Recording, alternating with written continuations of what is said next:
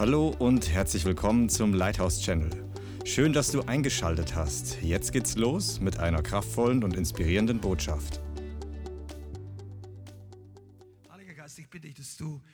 Wort des Geistes heute ausgießt, die Kraft des Geistes heute ausgießt, dass du die Salbung des Heiligen Geistes heute fließen lässt. Wir binden die Mächte der Finsternis, Zweifel, Sorge, Angst, Kritik, Dinge des Feindes und ich danke dir, dass Friede, Freude, Gerechtigkeit, Offenbarung, Liebe, Gnade, Freude, Herrlichkeit fließt. Dein Wort in Offenbarung zu dem, was du vorbereitet hast. Ich danke dir, dass du größere Dinge vorhast. In Jesu Namen. In Jesu Namen. Halleluja. Amen. Ich glaube, dass der Heilige Geist von euch, viel, viele von euch hier gebrauchen möchte, dass ihr Säulen und Steine werdet in einem lebendigen Bau und zu Katalysatoren, Katalysatoren der Erweckung für Umbruch und für Erneuerung. Und ihr seid nicht nur hier, ihr kommt Dienstag oder Sonntag nicht nur hierher, um einfach zu empfangen und Teil von dieser Community zu sein, sondern was du im Geist freisetzt, das segnet andere Leute, das heilt andere Leute in anderen Städten. Das beginnt äh, später mal, wenn, wenn Freiheit ist, wieder oder wenn die Möglichkeit ist, Einsätze in anderen Städten zu machen durch diese ganze Corona-Geschichte. Der Heilige Geist gebraucht jeden einzelnen von euch. Und du, du, du, es liegt bei dir, wie stark du da hineindrängst. Jeder einzelne von euch. Manche könnten weiter sein, manche sind weiter, manche werden, wachen gerade auf, um zu wachsen. Und das ist eine Sache, die durch Gnade hervorkommt. Amen. Der Herr hat dich berufen, um mich, viele von euch und online, einige von euch genauso, Wiederherstellung hervorzubringen bei Opfern des Feindes. Und die, das ist ein äh, apostolisches und ein Reich Gottes Mandat, nicht einfach nur ein Gemeindemandat, wo du sagst, okay, wir kommen alle zusammen. Das ist übrigens der Grund, weshalb so viele Christen nicht ganz verstehen, warum sollte ich eigentlich zwei oder dreimal in der Woche in die Gemeinde gehen? Ah, mir ist das alles zu viel, weil sie komplett mit dem falschen Denken im Neuen Testament leben. Es war noch nie der Plan, dass man irgendwann nach Hause geht, als Jesus also ich meine, das muss ich einfach so sagen. Als Jesus auf der Erde gelebt hat, ging keiner der Apostel mehr nach Hause. Die haben sogar übernachtet bei Jesus. Also das ist natürlich praktisch nicht in jedem Fall machbar hier im 21. Jahrhundert. Aber die Tatsache, dass wir denken, das Reich Gottes hat bestimmte Spots und mein Zeitplan, hier gebe ich das Jesus, das ist, das ist definitiv eher Gemeinde, Churchianity-Denken als Reich Gottes-Denken. Reich Gottes bedeutet, was Jesus gesagt hat, trachtet zuerst nach seinem Reich. Amen. Halleluja. Schlag mal Jesaja Kapitel 42 auf.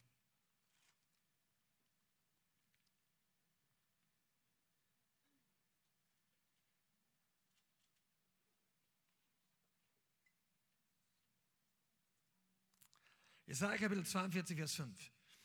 So spricht der Herr Yahweh, der den Himmel schuf und sie ausspannte, der die Erde ausbreitete und was ihr entsprost, der dem Volk auf, auf ihr Atem gab oder Lebensodem und den Lebenshauch denen, die auf ihr gehen. Ich, der Herr, ich habe dich in Gerechtigkeit gerufen, ergreife dich bei der Hand. Ich behüte dich und mache dich zum Bund des Volkes, zum Licht der Nationen. Halleluja blinde Augen aufzutun, um Gefangene aus dem Kerker herauszuführen und aus dem Gefängnis, die in der Finsternis sitzen. Ich bin Yahweh, das ist mein Name, und meine Ehre gebe ich keinem anderen, noch meinem Ruhm den Götterbildern. Nochmal Vers 8. Ich bin Yahweh, das ist mein Name. Und meine Ehre gebe ich keinem anderen, noch meinen Ruhm den Götterbildern. Das frühere siehe, es ist eingetroffen und Neues verkünde ich euch. Bevor es aufsprost, lasse ich es euch hören. Und so weiter. Äh, Vers 10 und Vers 11 möchte ich kurz überspringen. Vers 12. Dem Herrn sollen sie Ehre geben und seinen Ruhm auf den Inseln verkündigen. Der Herr sieht aus wie ein Held, wie ein Kriegsmann, weckt er den Eifer, er erhebt einen Schlachtruf, ja ein gellendes Feldgeschrei, er beweist sich als Held gegen seine Feinde. Dieser Block von unterschiedlichen Wahrheiten und Prophezeiungen spricht davon, dass das Volk Gottes erstmal gesegnet ist. Dass Gott uns gerufen hat blinden Augen aufzutun, Vers 7. Gefangene aus dem Kerker herauszuführen. Diejenigen von euch, die Jesaja kennen, wissen, dass das fast eins zu eins Jesaja 61 ist. Der Geist des Herrn ist auf mir und er hat mich gesalbt, den Blinden die Augen zu öffnen und Gefangene aus dem Kerker herauszuführen. Vers 8 sagt, ich bin Yahweh und das ist mein Name. Das ist übrigens ein Mandat der Gemeinde und ich hoffe, deins persönlich auch, den Namen Gottes groß zu machen. Yahweh, ich bin der, ich bin Jesus, Jeshua. Und meine Ehre gebe ich keinem anderen. Noch meinen Ruhm den Götzen. Und eigentlich steht in Götterbildern. Da kannst du einsetzen alles, was aus Menschenhand gemacht ist. Alles, wovor Menschen sich niederknien. Alles, wo Leute die Füße küssen, die, die Statuen streicheln und sauber machen, weil sie es für ehrerbietig halten. Weil irgendwas in die Höhe halten und alle gehen auf die Knie. Meine Ehre gebe ich nicht den Götterbildern. Das ist für dich vielleicht okay. Aber Gott sagt das nicht einfach, weil die Israeliten, ich bin überzeugt, dass das jetzt nicht hier ein Punkt war und sagen, Herr, ihr Götzen, kehrt jetzt mal um, ihr Götzenanbieter. Sondern Gott verkündigt es in den unsichtbaren Bereich und sagt, meine Ehre teile ich mit niemandem. Und das ist nicht egoistisch, das ist weise. Das ist ressourcenschonend. Gott teilt die Ehre nicht, weil es auch gar nicht anders möglich ist. Weil wir singen nicht zu ohne Grund, ihm gehört alle Ehre. Und ich möchte heute ein bisschen was mit darüber reden, was die Ehre Gottes, im Alten Testament kannst du auch Herrlichkeit einsetzen, aber die Ehre Gottes für eine Rolle spielt. Wachstum kommt durch die Ehre Gottes. Und ich möchte das ein bisschen erklären, was ich damit meine. Ich bin davon überzeugt, dass wir in einer Zeit leben, wo der Leib Christi Wachstum, Stabilität und revolutionäre Veränderung notwendig hat oder reformatorische, Re revivalartige Veränderung. Ja? Ich rede nicht von der weltlichen Revolution, wir halten alles kurz und klein, aber wir brauchen etwas, was den Rahmen sprengt, den bisherigen menschlichen Rahmen. Und die Ehre Gottes hat eine ganz entscheidende äh, Rolle drin. Die Ehre Gottes. Und ich weiß, als der Heilige Geist es zu mir gesprochen hat, habe ich so ähnlich geschaut wie einige von euch. Sagt ja, aber das verstehe ich, die Ehre, ja, wir singen von der Ehre. Gott möchte, dass der Leib Christi und wir in einem viel größeren Ausmaß die Ehre Gottes verstehen und ihn groß machen, ihn ehren, ihn ehren. Er sagt hier, meine Ehre erstens gebe ich keinem anderen. Und Vers 12 heißt, denn dem Herrn sollen sie, das sind die Bewohner der Inseln im Vers 10, Singt dem Herrn ein neues Lied, schreibt er hier. Sein Ruhm vom Ende der Erde. Das ist Deutschland. Von Israel gesehen aus ist Deutschland nicht so nah dran. Da die Inseln, Hawaii, Honolulu, Karibik, bis hin zu an beiden Seiten, Nordpol, Südpol, es brause das Meer und seine Fülle, die Insel und ihre Bewohner. Die Stimme sollen erheben, die Steppe und ihre Städte, die Dörfer, die Keda bewohnen. Jubeln sollen die Bewohner von Selah, jauchzen vom Gipfel der Berge her. Dem Herrn sollen sie die Ehre geben. Weißt du, es ist keine Kleinigkeit. Ich bin davon überzeugt, dass der Heilige Geist zu uns redet. Und er redet auch zu dir zu Hause, dass das Maß, wie wir Ehre geben sollen, zunehmen soll. Zunehmen unsere Gemeinde. Du denkst vielleicht, das ist eh schon halb crazy. Es geht nicht darum, wie, wie crazy wir sind oder wie laut wir sind, sondern dem Herrn die Ehre geben. Ausgiebig, mit vollem Ausdruck. Dem Herrn gebe ich dann die Ehre, wenn es nach außen nicht danach aussieht. Ich gebe Gott die Ehre mit Jubeln, mit Jauchzen. Und natürlich wissen wir, aber weißt du was? Jeder von uns hat so eine Grenze. Und wenn wir da mal am Ende von einem Song oder wann auch immer im Gebet, lass uns den Herrn mal jubeln. Und die meisten von uns sind so 10, 20 Sekunden dabei und dann schwellt es wieder ab. Aber wenn wir dem Herrn noch mehr Ehre geben, wie wäre es denn, wenn wir mal fünf Minuten durchjubeln würden? Das ist dem Herrn die Ehre geben. Aber wir, der, möchte jemand mitmachen? Come on. Let's go. Halleluja. Yes. Yes, Lord. Yes, Lord. Yes, Lord. Komm on zu Hause, wenn du an Jesus glaubst, jubel dem Herrn mal. Oh. Oh. Oh. Shaka Baba Baba. Whoa! Hallelujah! Hallelujah! Hallelujah! Whoa! Yes, Lord!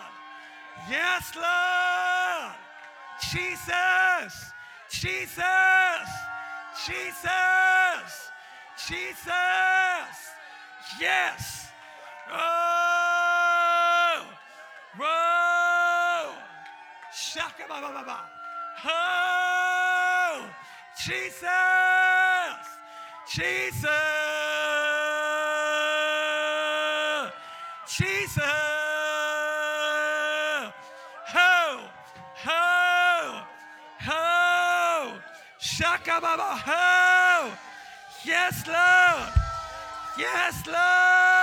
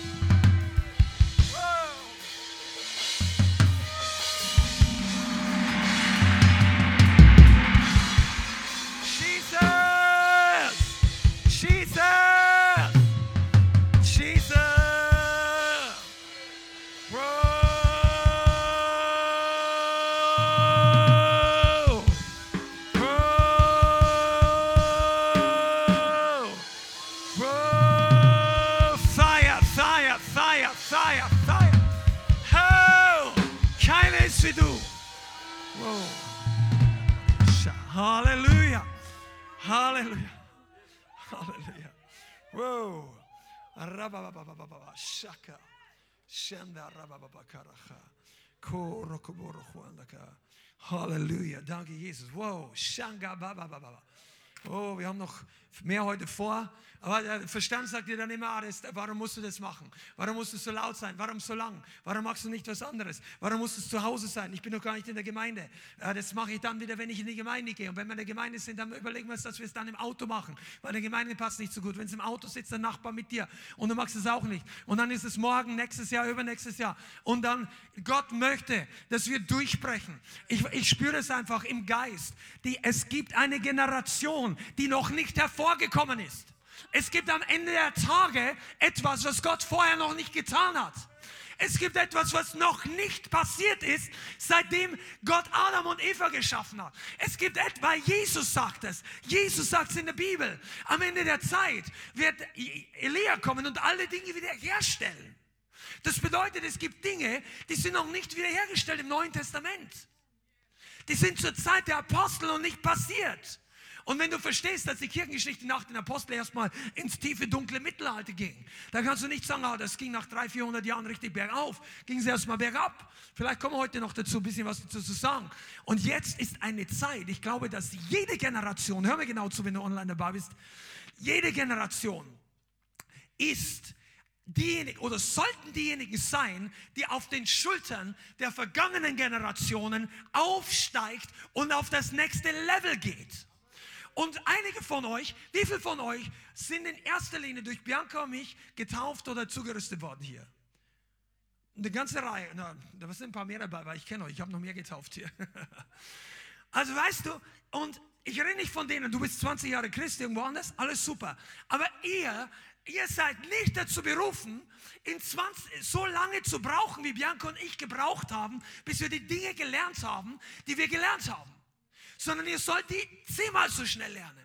Weil ihr sollt, ihr müsst, ihr dürft auf einem ganz anderen Level weitergehen. Gott hat andere Pläne oder größere Pläne. Wir gehen zusammen in die Zukunft. Die Generation, die Gott tun möchte, die ist noch gar nicht da. Und es geht um die Ehre des Königs. Vers 12 sagt, dem Herrn sollen sie die Ehre geben und seinen Ruhm auf den Inseln verkündigen. Und Vers 13, ist das nicht erstaunlich? Vers 13 sagt, der Herr sieht aus wie ein Held, wie ein Kriegsmann weckt er den Eifer. Er erhebt einen Schlachtruf, ja ein gellendes Feldgeschrei. Das sind nicht die crazy right-wing charismatic Christians, die ein gellendes Feldgeschrei erheben. Da steht der Herr. Der Herr ist der, der, der Herr ist der verrückteste von allen. In der Hinsicht. In dem Jubeln. Gott jubelt lauter als alle anderen. Also wenn, steht das hier oder nicht? Ein Gel wenn, und ich meine, mit der Lautstärke der Stimme oder der, ne, nicht nur Lautstärke, die Intensivität des Ausdrucks kann niemand von uns mit Gott mithalten. Und er sagt, er beweist sich als Held gegen seine Feinde. Und ich glaube, seien wir uns ehrlich, dass Corona-Geschichte, alles was da damit gekommen ist, Leute haben sich das Leben genommen, Christen, das Christentum ist mehr oder weniger erschüttert, massenweise, große Evangelisation wurde in den letzten 18 Monaten abgesagt oder geändert oder dies und jenes. Wir sind noch nicht am Ende. Das Ding kann an Hitze zunehmen. Wir brauchen stabilere Gemeinden. Wir brauchen Gemeinden, die total auf dem Boden der göttlichen Tatsachen stehen, egal wie schlimm das Schiff schaukelt. Egal wie stark der Wind weht. Du bist berufen, ein Fels in der Brandung zu sein und kein Fähnchen im Wind. Du bist berufen, in einer starken Gemeinde zu sein. Und weißt du, warum die Gemeinde stark wird? Weil einige von euch stark werden. Weil du da bist und du lässt das nicht alles hier rein und hier rausgehen. Wie viele Christen, ach, ist schön, ordnest in deinen 300 oder 778 Seiten dicken theologischen Ordner ein, ich habe eine neue gute Predigt gehört. Nein, du nimmst es auf und sagst, boah, das entzündet mich. Ich, einige von euch, ihr wisst nicht, wie ihr mit manchen Predigten umgehen sollt. Weil ihr habt die früher schon mal gehört. Und er sagt, ja, das kenne ich eigentlich schon. Der Heilige Geist predigt das zweite und das dritte Mal zu dir, damit du lernst, wie du es zu anderen weitergibst. Die Sachen, die du schon weißt, die sind nicht dazu da, für den anderen nur, die sind da, damit du verstehst, ja, hätte ich das auch so gesagt. Wie kann ich das mit mehr oder genauso Feuer oder weitergeben für meinen Arbeitskollegen, für meine Tante, die Jesus kennt, aber noch gebunden ist in dies und jenem. Der Heilige Geist rüstet einige von euch zu. Und es geht um die Ehre des Königs. Ich habe mir das kurz aufgeschrieben, dass wir in, diese, in den Jubelruf der Ehrerbietung hineinkommen sollen. Ich weiß, dass es für uns wirklich nichts Neues ist, aber das Level ist neu. Du gehst ja auch nicht ins, ähm, ins Fitnessstudio und sagst, die 30 Kilo Hantel habe ich schon mal gehoben. Das ist langweilig hier. Die haben keine neue Hantel. Nein, deine Muskeln brauchen keine neue Hantel, die brauchen die Bewegung. Und im Geist müssen wir nicht neu lernen, nicht eine neue Art von Lobpreis, eine neue Art von Ehre, sondern Gott ihm einfach noch mehr geben. Und das bewirkt massiven Durchbruch. Durchbruch, den du überhaupt nicht weißt, dass du ihn brauchst. Durchbruch, den dein Nachbar noch gar nicht weiß, dass er ihn braucht. Deshalb sollten einige von euch zu Hause wirklich jubeln. Sagst du, ja, dann mache ich mich lächerlich. Du machst ihn nicht lächerlich, nicht vor dem Himmel. Denn deine Nachbarn werden nicht alles verstehen. Aber deine Nachbarn müssen das nicht verstehen. Die verstehen auch nicht, wie sie aus den Problemen rauskommen, wo sie drin sind. Aber wenn die Kraft Gottes kommt, dann kommt Gott über unser Verstehen hinaus und er segnet dich und den Nachbarn, weil Ketten fallen, gesprengt werden. Jericho war einer der größten Kontrollsysteme des Alten Testamentes. Die Mauern waren so dick, dass sie dort oben mit Pferdewagen rumgefahren sind und die haben von draußen gespottet und haben gesagt, ihr kommt hier nicht rein. Oder bei Jerusalem, also bei der Jebusiterfestung war es damals genauso. Und jedes Mal waren es kühne Leute. Aber in Jericho war der Schlachtplan, dass das Volk Gottes den, den Kriegsjubel erhebt. Und zwar nach sieben Tagen Schweigen. Das muss man auch erstmal können. Da steigen viele Christen schon aus. Sieben Tage den Mund halten. Ja, ich darf nichts sagen. Hm, hm, hm, und so weiter. Aber Gott wusste, dass. Hast du schon mal. Wie, wie viele von euch haben schon mal gefastet und wirklich nichts gegessen tagelang? Wie, wie stark schmeckt dir dann das erste Essen wieder? Oder? Sehr gut, ja, genau. Wenn du sieben Tage nichts sagen darfst, und dann sagt Gott, jetzt kommt der Jubel. Und dann macht es. Das ist, was der Heilige Geist wollte. Außerdem sollten die sich auch nicht noch gegenseitig unterhalten. Sagt, du hast du eine Ahnung, warum wir alle nichts reden. Boah, dieses sieben Tage rumlaufen. Ich weiß nicht, ob Josua diesmal vom Herrn gehört hat und so weiter und so. Nein, die Kritiker sollten alle schweigen, genauso mit den anderen. Du fragst einfach den Herrn und du marschierst. Und Gott, wird, dieser Jubel war ein Akt des Glaubens. Ein Akt des Glaubens und ein Akt des Gehorsams. Und wir, wir bleiben heute nicht bei dem Punkt. Hab keine Angst, wir reden nicht nur von laut jubeln. Aber das ist eine Sache, wie wir Gott inmitten der Krise Ehre geben. Und nicht nur Krise. Für, für, für Josua war es ja nicht Krise. Das war das verheißene Land. Ich habe vor zwei Wochen mal eine, eine Nebenbewerkung in der Predigt gemacht. Und zwar, dass Gott die Tatsache, dass Gott dich zurüstet für Kämpfe, bedeutet, dass du im verheißenen Land bist. Die Tatsache, dass Gott dich reif erachtet zu kämpfen, bedeutet, dass du nicht mehr in Ägypten sitzt und nicht mehr in der Wüste marschierst. Kämpfe gibt es nicht in Ägypten. In Ägypten kämpft der Herr für. Das bedeutet, Ägypten ist die Zeit, wo alle gefangen waren, wo wir nicht mal von neuem geboren waren, wo der Satan, der Pharao, der Knecht, der Sklaventreiber von uns allen war. Und dann führt uns Gott raus. Und in der Wüste lernen wir ihm zu begegnen. Und einige haben gelernt zu murren. Das war die, die falsche Abzweigung, weil die Straße ging ins verheißene Land und die sind aus, abgebogen und nie mehr angekommen. Murren bringt dich nicht ins verheißene Land. Aber selbst wenn du geschafft hast, nicht mehr zu murren, im verheißenen Land fallen dir die Äpfel nicht in den Korb und die Weintrauben und der Honig, sondern Gott hat es designed, custom made designed, dass wir das Land durch Kampf einnehmen. Weil er wollte dich stark machen und das hat ja neutestamentliche Bedeutung. Wisst ihr, ich habe mir manchmal gedacht, ich sage es euch ganz ehrlich, ich habe mir manchmal gedacht, bist du eigentlich nervös beim Musikspielen oder beim Predigen? Also manchmal nicht, aber einmal kam mir der Gedanke. Und dann dachte ich mir eigentlich nicht mehr. Äh, inzwischen nicht mehr. Das, ich wüsste nicht, wann das letzte Mal war. Das war lange bevor wir die Gemeinde, nein, ich weiß nicht, aber ich will nicht groß reden. Aber weißt du, warum nicht mehr? Weil inzwischen das Spielen hier ist ja easy. Keiner schmeißt Steine, keiner schmeißt Tomaten, keiner läuft nach vorne, will das Mikrofon wegreißen. Die Christen wissen sich alle zu verhalten und wir haben eine Ordner auch noch hier. Aber auf der Straße ist es anders. Wenn du auf der Straße draußen den Herrn preist und die Spötter laufen um dich herum, ziehen ihre Gesichter und du fängst an den Herrn zu preisen und du sagst ich bin nicht in der Band und so weiter. Ja, aber du kannst trotzdem den Herrn preisen auf der Straße. Auch wenn dich die Leute ausspotten. Und wenn du das Ding überwunden hast, dann schüchtern die die Christen im Normalfall auch nicht mehr ein. Dann macht dir die Gemeinde auch kein Problem mehr. Dann, hast du, dann bist du nicht mehr nervös, wenn du vor tausend Leuten ein Zeugnis gibst. Sagst, die, sind, die sitzen ja alle da, die will dir keiner an die Gurgel auf der Straße überwinden. Das ist spannend. Und es ist übrigens nicht so schwer. Du, wir haben das erlebt, wie hier der Heilige Geist den Wind dreht. Ich rede prophetisch und es ist schon passiert, es wird passieren. Den Wind in dieser Stadt. Ich komme heute, ich komme total auf mein Thema hier. Pass mal auf, du. Gott hat den Wind gedreht. Früher haben sie gesagt, wir konnten auch nicht so gut spielen, aber da waren die eine oder andere Bemerkung, die hätte ich ganz schön einschüchtern können. Und da musste die Entscheidung treffen. Da musste die Entscheidung treffen, ist die nächste halbe Stunde jetzt einfach, wow, wow, oh nein, ich würde, heute läuft es nicht gut, heute läuft es nicht gut, heute nein, ah, und so. Oder du sagst, wenn der spottet, ich, wer zuletzt lacht, lacht am besten. Zuletzt lacht der Herr und alle, die bei ihm sind. Wenn die Leute, die Leute haben einen Segen, dass ein paar Christen, auch wenn die vielleicht nicht ganz perfekt sind, da sind und trotzdem die Hand ausstrecken, der Heilige Geist durch die Prediger und durch die Zeugnis geben und die Einzelnen, dann ist es doch ein Vorrecht, dass du dabei sein darfst, auch wenn sie spotten oder ich. Und wenn du dann lachst zum Herrn und sagst, lass sie ruhig spotten, ich und der Heilige Geist, wir haben jetzt eine super Zeit. Und jedes Mal, wenn ich innerlich gelacht habe, sagt, na, ich lasse mich nicht runterziehen, dann hat es kaum 30 oder 60 Sekunden gedauert und die Leute gingen weg. Ich habe da über den Spott gelacht, nicht über die Spötter, aber über den Spott der Leute. Ich dachte, ich werde noch preisen, wenn die, wenn die, die Leute, du kannst dir vorstellen, was ich meine.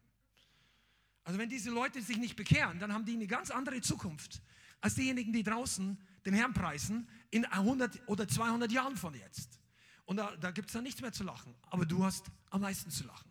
Und ich sage das nicht zum Vergleich, sondern die Ehre Gottes setzt dich frei. Wenn du den Herrn ehren kannst, inmitten deiner Spötter, inmitten der Leute, die anfangen, ja, die Gabe hebt die Hand, Halleluja, die ist schon weiter, jetzt ist sie über 70 und tanzt manchen 20-Jährigen auf der Straße weg.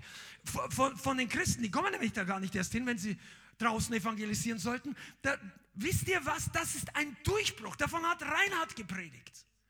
Er hat die Zukunft gesehen in Deutschland in einer Vision, Rainer Bonke wie auf den Straßen Feuer und Leben und Musik und Kraft wirkt. Und ich, soll, ich möchte was sagen. Mein Thema heute ist, dass es einen Kampf um die Ehre gibt. Ein, in diesem Land. Einen Kampf, wer die Ehre bekommt und welche Leute wem die Ehre geben. Im unsichtbaren Bereich gibt es einen Kampf, wem wir die Ehre geben. Mit unserem Leben, die Christen, mit unserem Ausdruck, aber auch die Welt wer gelobt wird, wer die Aufmerksamkeit bekommt, wer im Mittelpunkt steht. Das ist ein Kampf der Ehre in diesen Tagen. Und das, das, das ich habe mein Handy jetzt nicht da, aber in diesen ganzen Geräten und diesen ganzen Social Media und Broadcasting ourselves, das ist ja eigentlich, wir wollen im Mittelpunkt stehen oder wollen die Likes oder die Aufmerksamkeit haben. Und es ist, äh, und es ist nicht immer alles verkehrt, das will ich sagen, aber der Kampf ist um unsere Aufmerksamkeit und wem die Ehre gehört.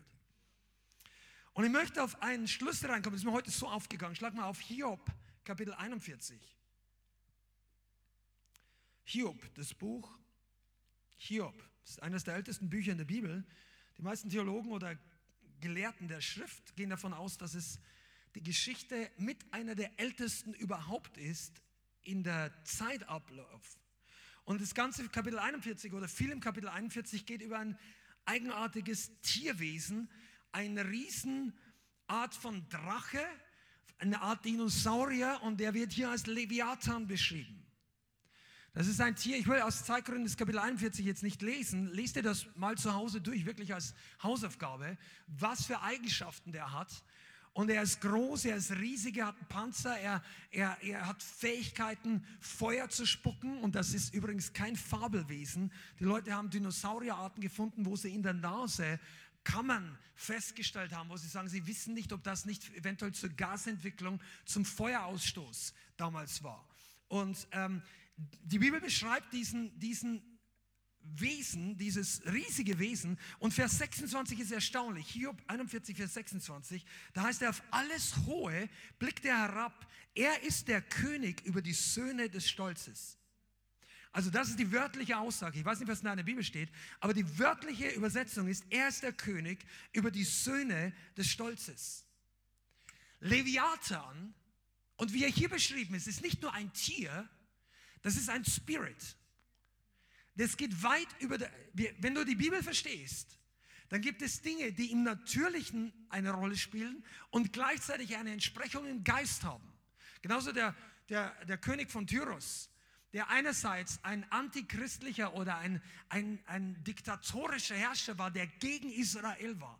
Und gleichzeitig wird dort beschrieben, das ist eine andere Stelle, die Eigenschaften des Satan, Luzifers, der sich erheben wollte über, den, über alle Götter. Also es ist diese Doppelbedeutung, das Natürliche und was im Geist passiert. Und hier geht es nicht nur um dieses Tierwesen, was, äh, wie wir wissen, ausgestorben ist in der Zwischenzeit, sondern über diesen Spirit, Leviathan, der König der Söhne des Stolzes. Wer ist das? Luzifer, Satan. Und ein Spirit in seinem Reich. Und er will selbst die Ehre im Mittelpunkt stehen. Leviathan ist der König der Stolzen, der seine Ideen, seine Identität, seine Individualität, seine Schönheit, seine Besonderheit, seine Person in den Mittelpunkt stellen möchte. Und dieser Spirit des Stolzes ist in totaler Konfrontation mit dem, wo Gott möchte, dass die Ehre ihm gebührt. Du kannst nicht gleichzeitig mit diesem Spirit oder unter diesem Spirit gebunden sein und Vollgas Gott die Ehre geben. Amen. Und das ist eine Lösung für Frankfurt. Ich predige jetzt mal zu unserer Gruppe, aber vielleicht auch für einige Städte. Aber es gibt Propheten und prophetische Bilder seit Jahren in dieser Stadt und hat noch gar nicht mit uns als Gemeinde zu tun. Andere Leiter haben uns das vor acht oder zehn Jahren schon gesagt, dass sie über diese Stadt nicht nur den Geist und wenn du Frankfurt ein bisschen kennst, hier ist sehr viel Geld, ist gleich Mammon, hier ist ein ganz krasses Drogen- und Rotlichtviertel, einer der ich vermute, drei intensivsten in Deutschland. Die Kriminalitätsrate war lange Jahre top oder an zweiter Stelle von Deutschland. Und hier, hier sind einige Spirits am Laufen. Zauberei ist ganz groß, Freimaurertum seit Jahrhunderten und nicht nur Isabel und sexuelle Verführung, Rotlichtviertel, all diese Dinge, sondern eben auch Leviathan, der Geist des Stolzes. Und ich kann euch nur sagen, als wir damals hergezogen sind, 2008, 2009, also ich etwas früher, weil meine Familie kam nach, dann ha wir haben wirklich gemerkt, dass in den Straßen die Leute im öffentlichen Auftreten waren unnahbar, unabhängig, eher schauen auf andere runter, haben kaum gegrüßt. Das war für mich als Provinzmensch damals ein halber Kulturschock. Grüßt in der Früh die Leute im Wohnviertel einfach, hallo, guten Morgen. Der schaut mich an, als ob ich irgendwie solchem Eich, keine, der hat voll, und sagt kein Wort. Er so leicht angewidert, warum ich ihn jetzt grüße. Und das war in der Straße, als wir dann evangelisiert haben, 2011, 2012. Da waren die Leute am Anfang richtig zu. Manche waren offen, aber das Prozentsatz hat sich sehr stark geändert.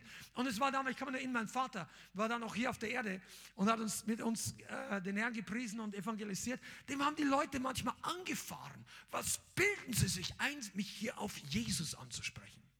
Also diese Reaktion hatten wir seit Jahren nicht. Aber damals war das einfach Stolz.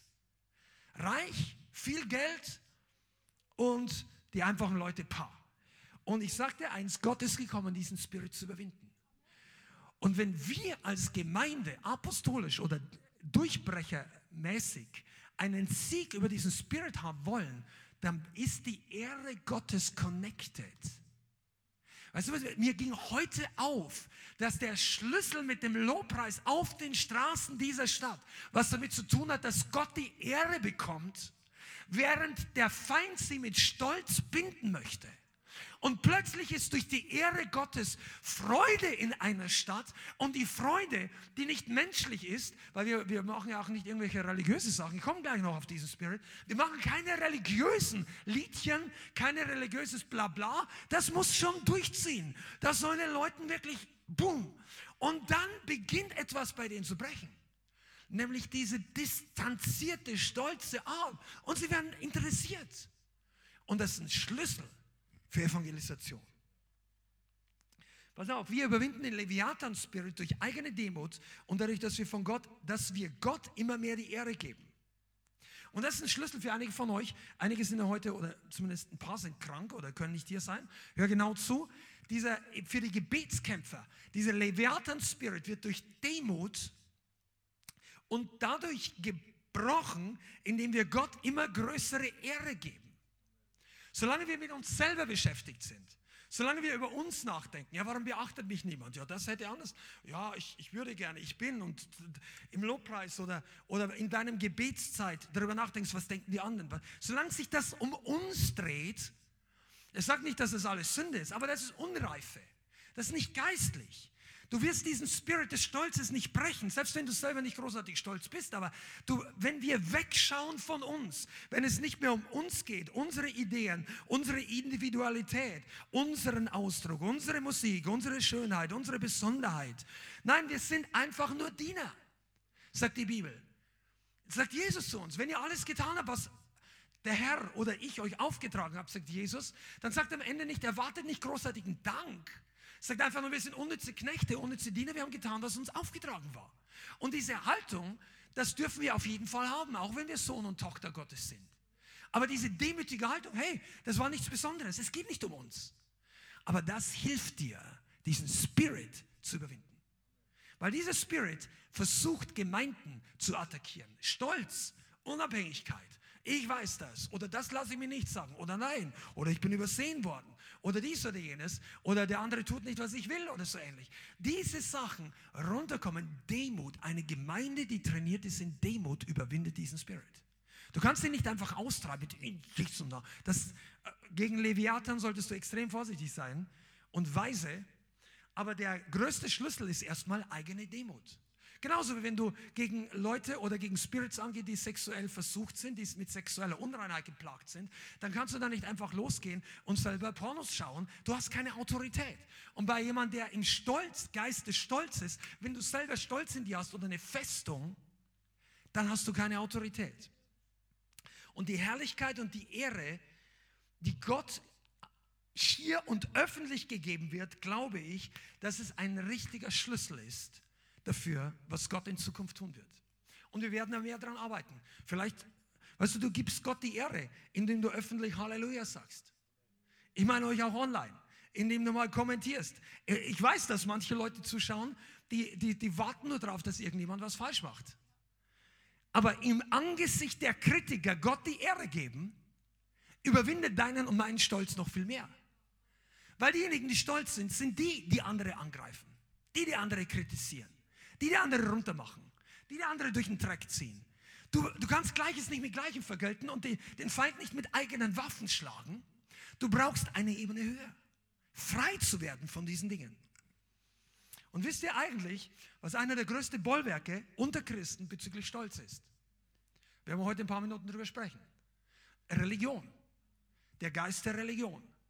Und Religiosität und menschliches Bemühen von uns oder von echten Christen, ich rede von, oder sagen wir einfach mal Leute, die Jesus als den Sohn Gottes anerkennen. Das heißt ja noch nicht, dass du Christ bist, aber das heißt, dass du auf dem richtigen Weg wärst, weil du zumindest beim richtigen Gott gelandet bist und beim richtigen Erlöser. Aber ich habe auch 19 Jahre Jesus als den Retter anerkannt. Ich habe geglaubt, dass er gestorben und auferstanden ist. Und dass es irgendwas mit mir zu tun hat, aber ich war nicht gerettet. Aber das ist zumindest das, dass es diese Leute gibt. Und vieles von dem, was Menschen tun, Religion und menschliches Bemühen, gibt dann uns selber die Ehre. Und das ist der große Schlüssel warum Gemeinden oftmals nicht richtig rauskommen oder gar nicht vielleicht von neu, weil Ehre von Menschen eine zentrale Rolle spielt. Die Menschenehre. Wie viel hast du denn schon mal Gott nicht gehorcht wegen Menschenehre? Wir alle. Wir alle sind in einer oder anderen Form in der Situation. Obwohl wir doch eigentlich wissen, dass diejenigen, die hier sind oder in einer lebendigen Gemeinde, und auch wenn du online bist, du weißt, dass die meisten Leute dich nicht wirklich frontal Probleme schaffen, wenn du versuchst, Gott zu gehorchen. Aber wir machen es oft wegen Menschenehre oder wegen Menschenehre nicht. Und das ist ein Fallstrick. Das ist der Anfang von Religion. Religion ist gebaut auf menschliche Meinung, menschliche Tradition und menschliche Ehre. Schlag mal Markus Kapitel 7 auf. Ich spüre einfach, dass es dran ist, wenn wir um die Ehre Gottes reden. Markus Kapitel 7, Abvers 6. Dass es dran ist, dass wir diese Dinge ans Licht bringen und Klarheit schaffen. Einige von euch haben mehr Klarheit, aber andere sind relativ neu oder noch nicht so lange in der Gemeinde und ihr habt noch nie richtig einmal eine Erklärung über christliche oder geistliche Religion gehört, weil es notwendig ist, damit wir davon frei werden können. Markus 7, Vers 6. Jesus spricht hier. Er sprach zu ihnen treffend, hat Jesaja bei euch Heuchler geweissagt. Wie geschrieben steht, dieses Volk ehrt mich mit den Lippen, aber ihr Herz ist weit entfernt von mir. Vergeblich, vergeblich verehren sie mich. Siehst du, hier ist die Ehre. Vergeblich verehren sie mich, indem sie als Lehren Menschengebote lernen. Ihr gebt das Gebot Gottes preis und haltet die Überlieferung von Menschen fest. Und das ist zusammengefasst ein wesentlicher Aspekt von Religion, christlicher Religion.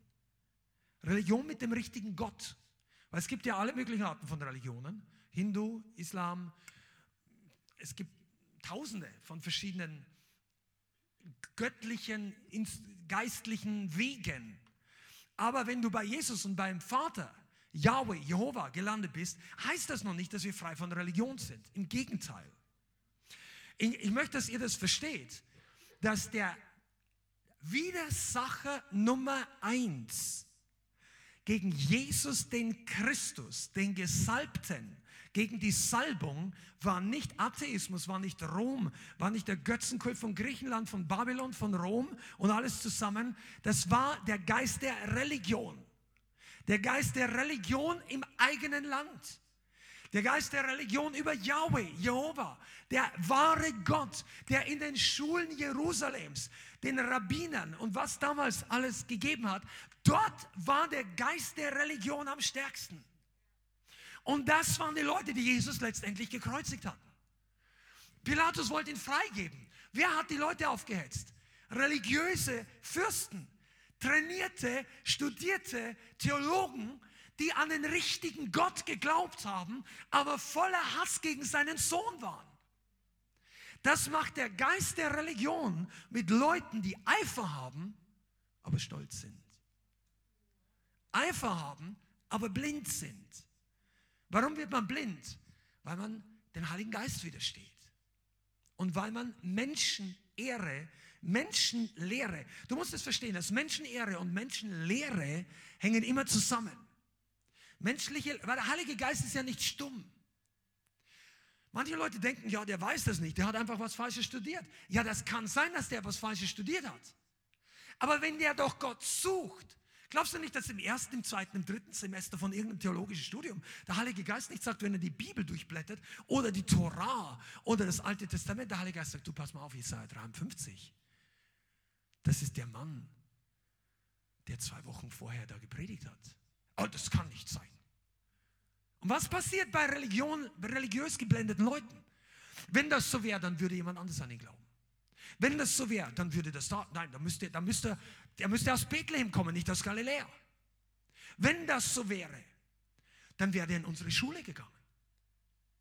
Was kann aus, aus Galiläa schon Gutes kommen? Wenn das, warum glaubt mein, mein, mein Rabbiner nicht an ihn? Menschenehre. Warum hat er kein Zertifikat, dieser Jesus von Nazareth? Warum ist er nicht durch die Bibelschule gegangen, wo alle, schließlich alle von den letzten 400 Jahren hier in diesem Land durchgegangen? Der kann nichts. Menschenehre.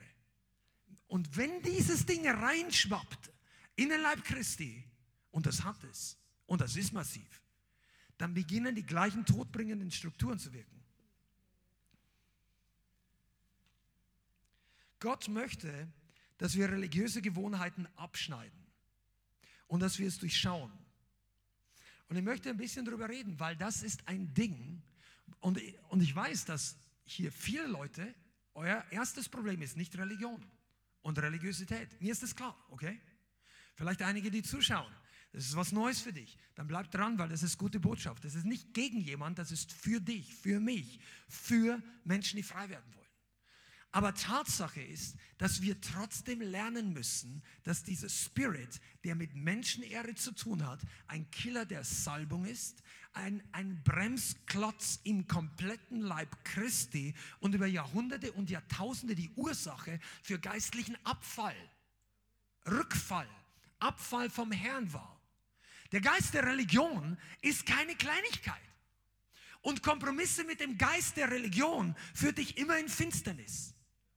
Und wo, und ich komme nachher dazu, dass Religion nicht nur 1000 oder 1500 Jahre alt sein muss oder was auch immer, sondern das kann sich in jedem von uns versuchen breit zu machen. Und wir müssen da nicht in irgendeine Kirche gehen oder irgendwie einen Wallfahrtsort oder irgendeine fremde Religion oder New Age mäßig drauf sein. Religion ist ein Spirit und er hat das mit Ehre zu tun. Jesus sagt an einer Stelle zu den Pharisäern, die ihm nicht glauben wollten. Er sagte zu ihnen, wie könnt ihr glauben, die ihr Ehre von Menschen nehmt? Und wenn du verstehst, wenn du das Neue Testament verstehst, dann ist dieser Satz, der Satz ist riesig. Ohne Glauben ist es unmöglich, Gott zu gefallen, Hebräer 11, Vers 6. Ohne Glauben ist es unmöglich, gerettet zu werden. Gerechtigkeit kommt aus Glauben. Die Verheißung kommt aus Glauben. Der Gerechte wird aus Glauben leben. Unser Leben kommt, das ewiges Leben, das Verständnis des Wortes Gott, alles im Neuen Testament, fast alles, ist irgendwie mit Glauben verbunden. Das heißt, wenn ich nicht glauben kann, bin ich in einer absolut tödlichen Sackgasse. Und Jesus sagt, wie könnt ihr glauben, die Ehre von Menschen nimmt? Wisst ihr, und Glaube ist für viele Leute und für viele Christen so eine, ja, der eine versteht das, der andere versteht das. Wir haben doch alle irgendwie Glauben. Naja, der Teufel glaubt auch. Das steht, sagt Jakobus.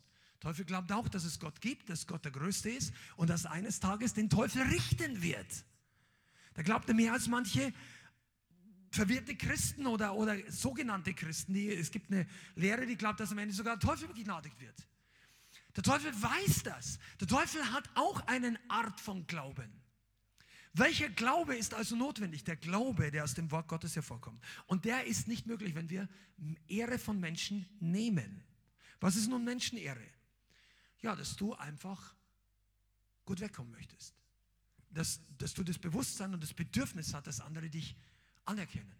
Dass andere dich ähm, erheben dass du nicht übersehen wirst. Ich meine, es, menschlich gesehen ist das Bedürfnis verständlich. Und oftmals ist es total okay, wenn du Freunde hast und du bist in einer wunderbaren Gemeinschaft, das ist alles in Ordnung.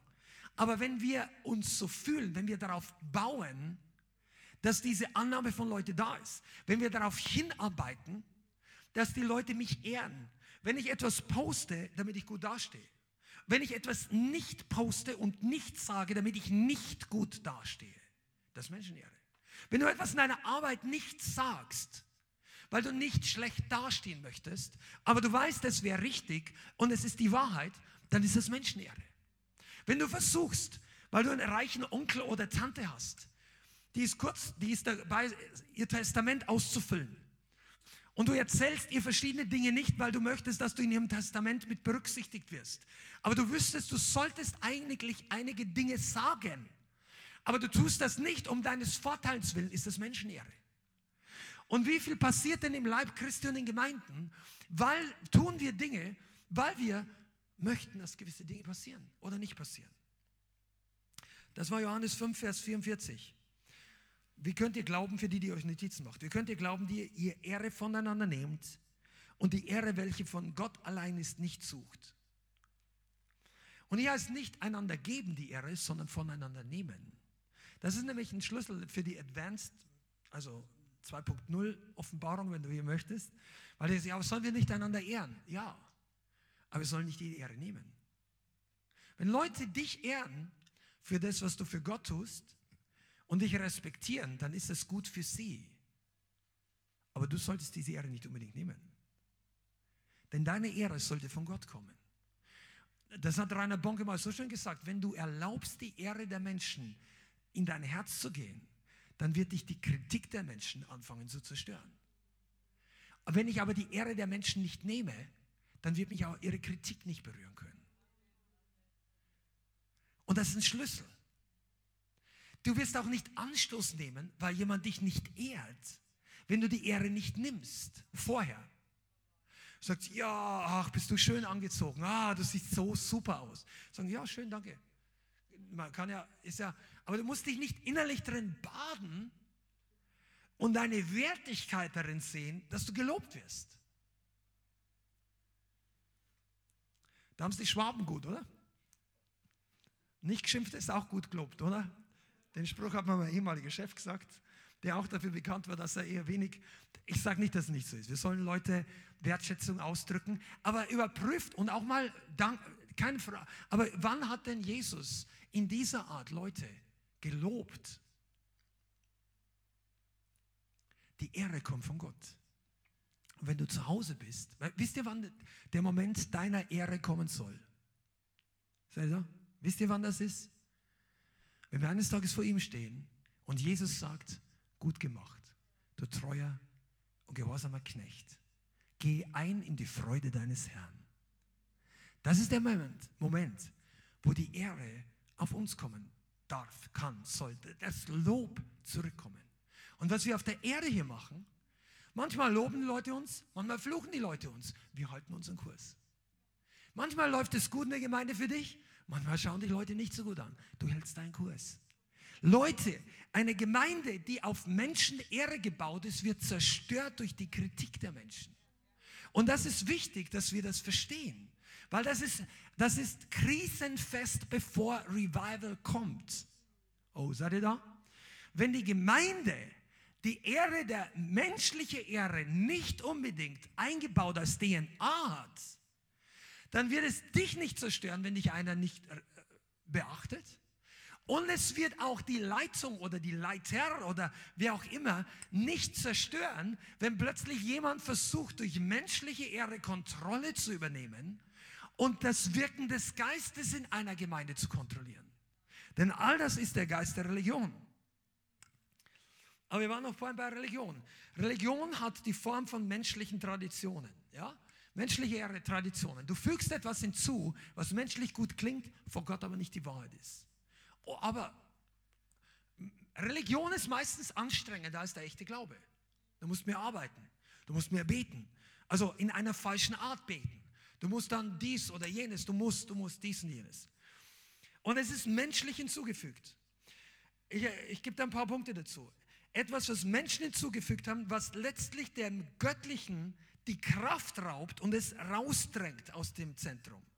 Du glaubst an Jesus, du stimmst dem Evangelium zu, aber es gibt zusätzliche Dinge, eigene Werke, eigene Ehre, menschliche Ehre. Ja? Tote Heilige werden wichtig. Zum Beispiel. Das ist irgendwann mal in der Geschichte begonnen. Zertifikate und Abschlüsse werden wichtiger als dass jemand gesalbt ist. Das ist Menschenehre. Der Bibelschulabschluss ist wichtiger, als dass jemand die Salbung hat. Position und Titel sind wichtiger in Religion als die geistliche Autorität, die jemand trägt. Wobei, man sollte Position ehren.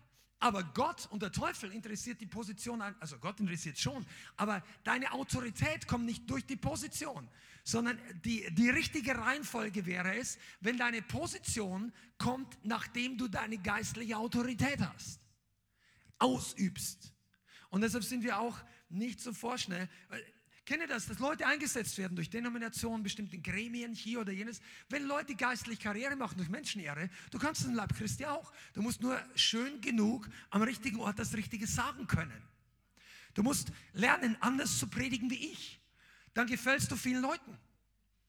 Dann bist nicht so hin und her und so, einfach sauberer, schöner. Du bist dann der Lieblingsschwiegersohn von all diesen alten Frauen. Oder so. Und, und dann, dann, du weißt, wie man die Sache einleitet und abschließt. Aber du kannst hören, jede Nadel fällt runter. Es ist irgendwie leer. Wenn Position wichtiger ist als die Salbung, das ist ein Zeichen von Religion. Wenn Zustimmung von Menschen und Denominationsleiter wichtiger ist als die Bestätigung Gottes auf den Dienst. Habt ihr das verstanden? Die Zustimmung von den Leuten. Wichtiger als dass Gott seinen Stempel auf einen Dienst draufdrückt.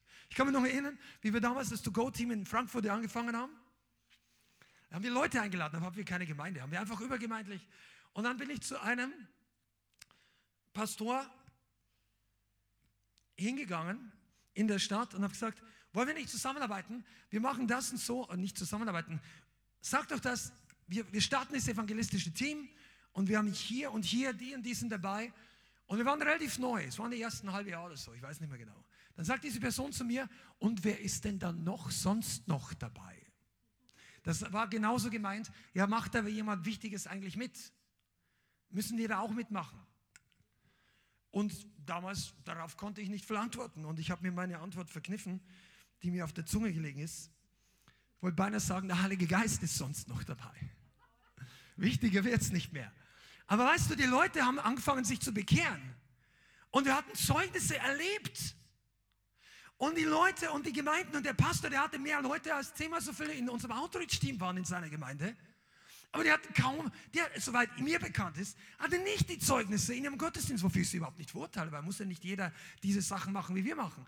Aber wenn der Heilige Geist seinen Stempel aufdrückt, ist das viel wichtiger, als dass diese Organisation oder jene Allianz oder diese Allianz dabei ist. Die wollten uns dann auch in die Allianzen reinbringen. Wir sagen, wir wollen mit den Leuten gehen, die Feuer haben. Ich sage nicht, wir haben nie jemanden ausgeschlossen bei unserem Evangelium. Wir haben nur gesagt, wir schicken die Leute nicht dorthin, wo der Tod ist.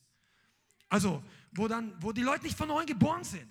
Oder die Leute in die Kirche zurückschicken. Und da habe ich schon, ja, wir reden ja über Religion. Da kannst du gleich richtig merken, was es ist. Wenn du über Religion offen redest, dann ist es manchmal so, wie wenn du in ein Wespennest reinstichst. Und das lässt sich nicht vermeiden. Wenn du ein glückliches, ruhiges Leben willst, dann kannst du nur mit dem Teufel Kompromisse machen. Alles andere geht nicht. Im Reich Gottes gibt es das nicht. Weil du wirst immer ein Problem für den Teufel sein. Zweitens, du wirst immer ein Problem für Christen sein, die nicht ganz für Jesus leben. Wenn du hot bist, dann bist du die wandelnde Überführung von jemandem, der lauwarm ist. Und ich rede nicht, dass wir das sind, sondern das ist einfach ein Fakt. Das ist geistliche Physik, Thermometer. Ja, das ist, die Leute wollen nicht drüber. Es gibt Leute, die abgefallen sind, haben grundsätzlich den Gedanken, wir vergleichen nicht unsere Temperatur. Das ist Stolz. Temperatur vergleichen ist Stolz. Und Jesus sagt, heiß, kalt, lau. Mindestens drei Temperaturstadien sind in der Bibel genannt. Also soll ich ja nicht unbedingt sagen, du bist das, aber es gibt heiß, es gibt kalt und die schlimmste aller Formen ist lau. Das sagt Jesus in Offenbarung Kapitel 3. Und Religion will das nicht hören. Oh ja, wir kommen zum Punkt, merke ich gerade die äußere Form wichtiger als die Kraft. Die Musik der Anbetung wird wichtiger als die Salbung darauf. Ja, unsere Aufnahme ist besser. Ja, wir arbeiten auch. Das, oh, ich hatte schon mal Leute gehabt, ich sage es euch so, das war in den 90er Jahren. Ich sage nicht, wer es ist, der glaube ich ist immer noch in Deutschland aktiv. Wir waren irgendwann mal, war ich früher mal, wir haben uns interessiert, wie man lernt mit, mit Studien, aber, äh, also Studienaufnahme, Musik, Studio. Wir, wir hatten es damals, wir haben es jetzt zum Teil. Und wir haben da einen damals einen Produzenten und Lobpreisleiter in Deutschland besucht und haben gefragt, ob wir mit einer Aufnahme dabei sein können. Und das war eine ganz bekannte Serie von CDs, die damals hergestellt worden ist. Da will ich jetzt nicht sagen, was das ist, weil sonst weißt du wahrscheinlich, um wen es geht. Aber da gab es irgendwie 10, 15 von diesen CDs. Und äh, eine weitere wurde da gerade produziert. Und dann sind wir da mit drin gesetzt und haben ein bisschen zugeschaut, in erster Linie mal dieses, jenes Kabel gerollt, alles easy. Und dann haben die da gesungen, die Background-Leute. Und dann hat der eine, die haben gute Stimme gehabt. Die, die Songs waren auch nicht schlecht. Aber der eine sagt dann irgendwann zum anderen, weil sie dann am Ende von so einem Chorus dann ein bisschen so frei geworden sind, haben sie dann ein bisschen so improvisiert. Dann sagt der eine zum anderen, du, ähm, Joe, bitte, der hat so geheißen, bitte nicht in Zungen singen. Und dann sagt der andere, na, möchte ich nicht, ist schon okay. Dann haben die sich abgesprochen, weil die damals für den Hensler Verlag das gemacht haben und der war relativ evangelikal, aber auch der Mann, der mit uns da gesessen ist, dass die wollen nicht in Zungen singen. Und alle waren okay damit. Und ich glaube, das ist, es muss nicht auf jeder Aufnahme Zungengesang sein, aber beantworte mir die Frage, was das Problem daran ist. Was das einzige wirkliche Problem? Das einzige wirkliche Problem ist, dass die Leute es nicht mehr kaufen, die was gegen Zungengesang haben. Ist das wirklich ein Problem, wenn du mit dem Heiligen Geist gehst? Nur wenn du Geld verdienen möchtest. Nur wenn du das Geld brauchst. Nur wenn dein Geschäft wichtiger ist als die Salbung. Ich habe das übrigens selten gesagt und ich bin auch, ich möchte nicht mit dem Finger auf andere zeigen, aber ich persönlich bin seit Jahren innerlich traurig, dass es in, und bitte helft mir online, Chat, Community, schickt mir doch mal ein paar Links, wie viel Aufnahmen, CDs oder jetzt MP3s oder was auch immer da, wo länger als drei Sekunden verdachtsmäßig Zungengesang drauf ist, wo die Leute das drauflassen in Deutsch auf einer deutschen Aufnahme, wo die singen und wo die einigermaßen bekannt ist. Es gibt ein paar kleine Gemeinden, die das durchziehen, aber von den größeren wüsste ich nicht so viel. Es gibt sie sicherlich, aber es sollte doch viel mehr sein. Als ich mich bekehrt habe und Bianca und ich geheiratet haben damals, Anfang der 90er Jahre, da gab es eine große Konferenz, die ist GGG-Konferenz vom Wolfhard Magis. Ich glaube, die ist Glaube, Gnade und irgend noch was, ich weiß es nicht genau. Ähm, Nein, es war nicht 3G. Es war 90er Jahre. Die hieß da, nein, es war nicht 3G. Aber Glaube, Gnade und irgendwie, ja, Gott war es nicht. War, aber auf jeden Fall haben die das so genannt. Und die haben dann eine Aufnahme von dem Lobpreis auf der Konferenz gemacht. Und da haben die an einer Stelle fünf Minuten durchgehend in Zunge gesungen. Während dieser Konferenz, äh, oder zehn. Das war so schön. Ich meine, das, heute wird sich das keiner mehr anhören, weil die Melodien waren ganz simpel. Die, die Qualität war richtig schlecht im Vergleich zu heute. Aber da war die Salbung drauf. Und zeig mir doch mal die große Konferenz, wo drei oder 5.000 Leute heute in Deutschland sind, wo eine CD produziert wird, wo fünf Minuten Zungengesang drauf ist. Wo ist die hin? Ich sage dir, Religion kam zurück. Es gibt Pastoren, die heutzutage viel Leute in der Gemeinde haben. Eine Gemeinde mit mehreren tausend Leuten. Und Anfang der 90er Jahre eine Predigt gepredigt haben, werde frei von religiösen Traditionen und Bindungen. Wie hat die Predigt heißen? Mein Vater hat die geliebt. Die hat er rauf und runter gehört. So laut, dass alle Nachbarn es gehört. Ich habe mich geschämt zum Umfallen. Der hat die bei der Gartenarbeit den Kassettenrekorder damals ich meine, es war wirklich nicht die Evangelisation pur, weil die haben das nicht verstanden, aber der hat die aufgedreht und immer wieder Halleluja. So, so. ja, das war einfach. Und, äh, aber der Prediger hat damals wirklich, der hatte Wachstum gehabt. Der hat damals Rainer Bonke besucht in den 80 Jahren. Der hat die Gemeinde mit 100 Leuten übernommen. Nach ein paar Monaten war es nur noch 50 und von, da gingen einige weg. Und von da an ging es aufwärts. 100, 200, 500, 800, 1000 innerhalb von ein paar Jahren. Und das war gut. Und da hat er solche Sachen gepredigt. Und in der Zwischenzeit predigen sowas nicht mehr. Weil man bestimmte Denominationen und christliche Kirchen nicht verstoßen, vom Kopf stoßen möchte. Aber wie kannst du denn in der Salbung bleiben und nicht klar Schiff machen mit den Dingen, die die Salbung rauben? Und die Bibel redet das in 2. Timotheus Kapitel 3. Wenn die äußere Form wichtiger ist als die Kraft. 1. Timotheus, 2. Timotheus Kapitel 3. Ich lese ganz kurz ein paar Verse, aber damit ihr den Kontext kennt. Vers 1. Dieses, dieses wisse aber, dass in den letzten Tagen schwere Zeiten kommen werden. Denn die Menschen werden eigenliebig sein. Geld lieben, prahlerisch, hochmütig, Lästerer, den Eltern ungehorsam. Lästerer, hier, weißt du, wirst du als Christ nicht sein. Den Eltern ungehorsam, undankbar, heillos, ohne natürliche Liebe. Unversöhnlich, Verleumder, unenthaltsam, grausam, das Gute nicht liebend, Verräter, verwegen, aufgeblasen. Hör genau zu, das Vergnügen mehr liebend als Gott.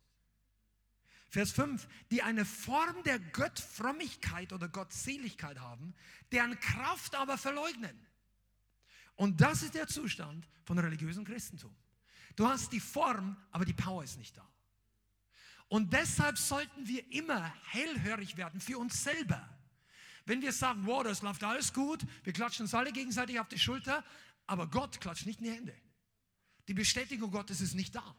Das letzte Wunder, was passiert ist, war irgendwie im 19. oder 20. Jahrhundert oder zehn Jahre zurück oder fünf Jahre zurück.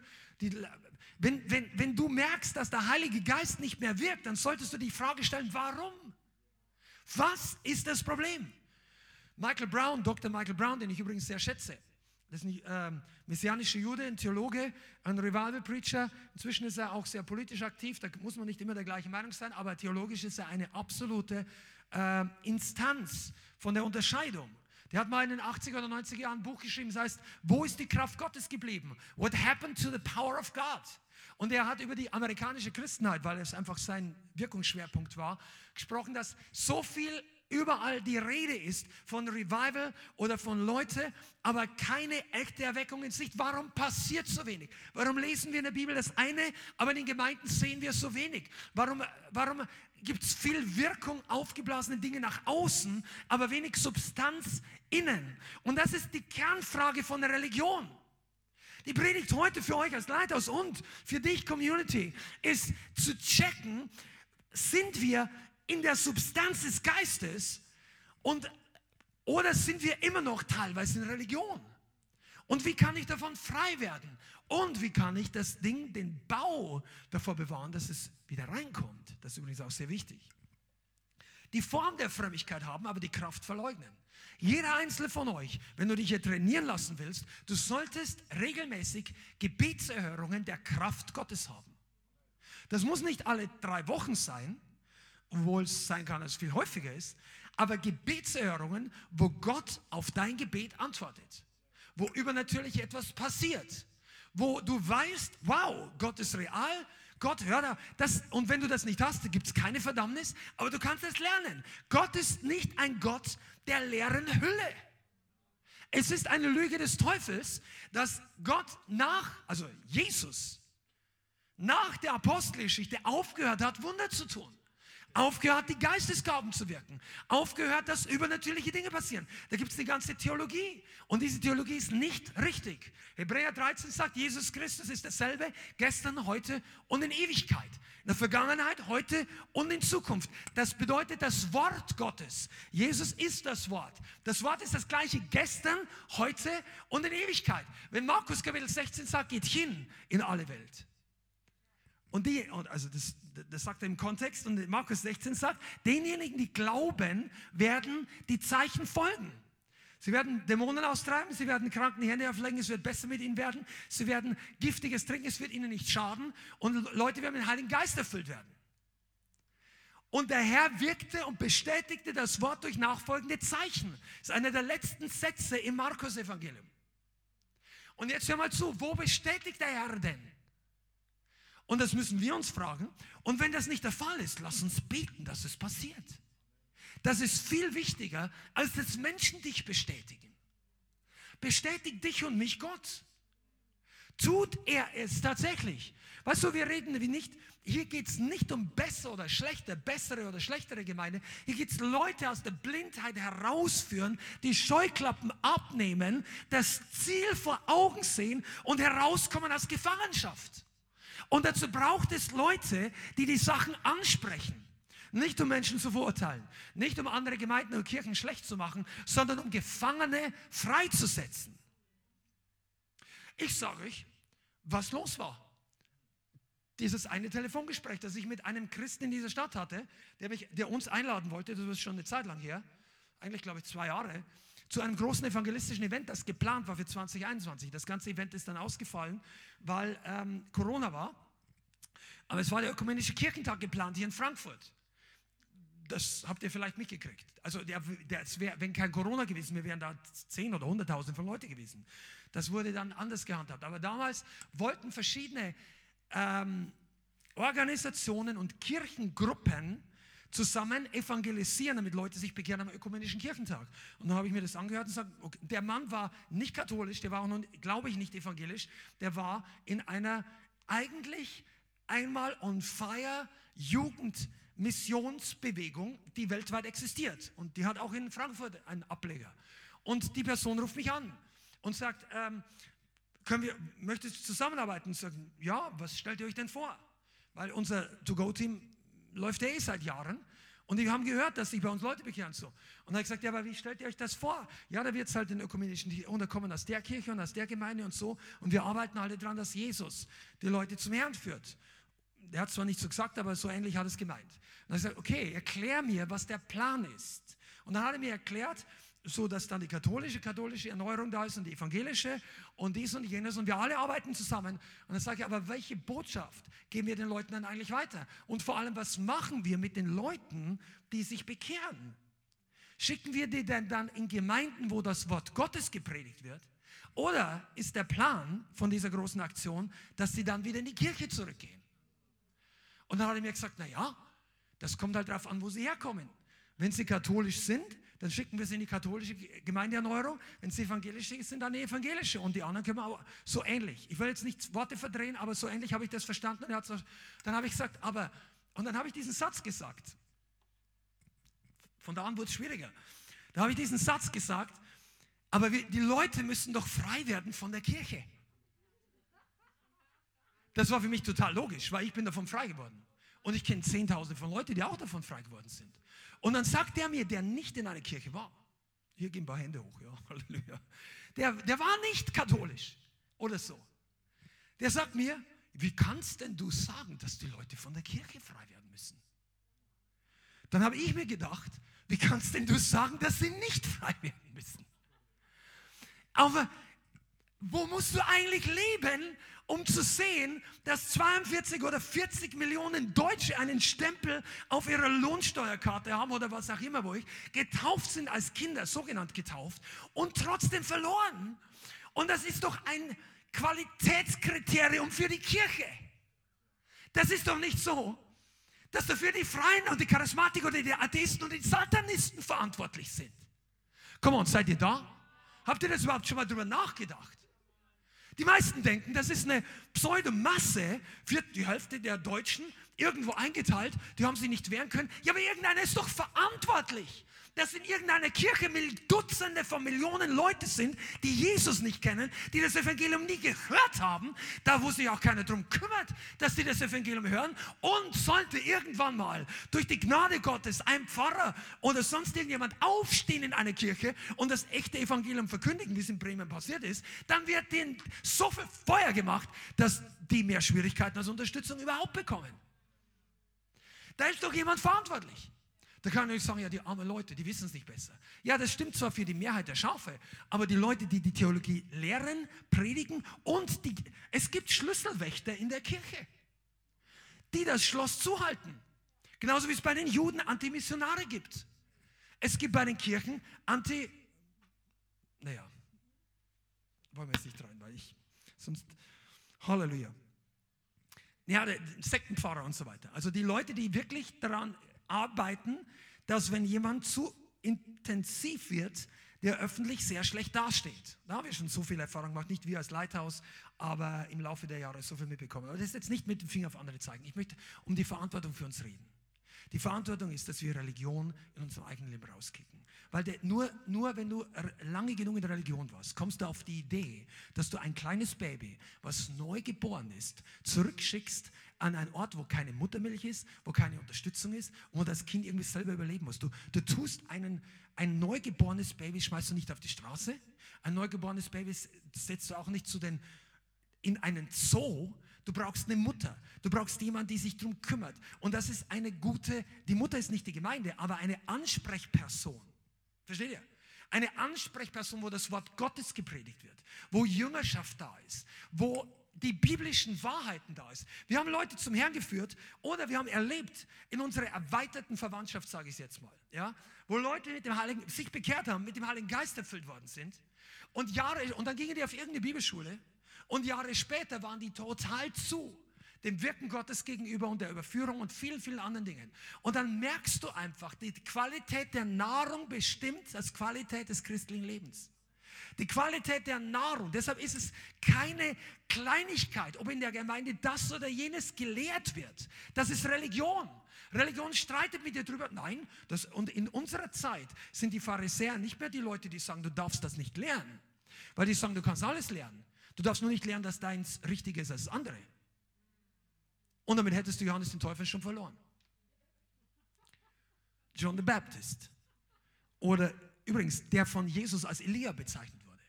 Was haben wir gesagt? Elia wird wiederkommen und alle Dinge wiederherstellen. Der Geist des Elia ist kein Geist der Ökumene.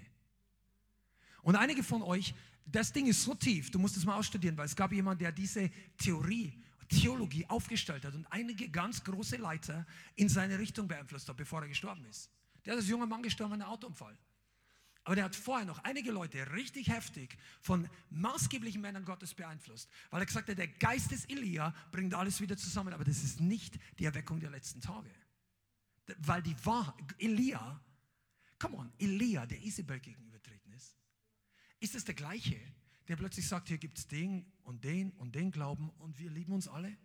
Ist das der Elia der Bibel? Wo sie, ihr, wir, wir beten alle im gleichen Haus an, ob der Gott jetzt Yahweh oder, oder, oder Allah oder, ja gut, die Juden und Christen glauben an den gleichen Gott, aber es ist doch ein Unterschied und muss nur einen religiösen, orthodoxen Juden fragen, für den ist es nicht das Gleiche. Du musst nicht mal einen Christen fragen. Das ist nicht der Geist der Erweckung der Endzeit. Das ist der Geist der Religion. Die äußere Form ist wichtiger als die Power. Weil wenn du keine Power hast, ist der Name auch schon wurscht. Wenn du alle anrufen kannst und nirgend antwortet jemand was, dann kommen die Leute auf die Idee, dass alle Religionen gleich sind. Ist alles das gleiche Ergebnis? Kein Ergebnis. Also ist auch egal, drückst auf jeden Schalter, nichts passiert, kein Licht geht an, sagst, die Schalter sind alle gleich. Zack, zack, zack, kein Power, kein Power, kein Power, kein, der Gott, keine Power, keine Power. Wir, Name ist egal, keine Power. Aber einer, einer hat die Power.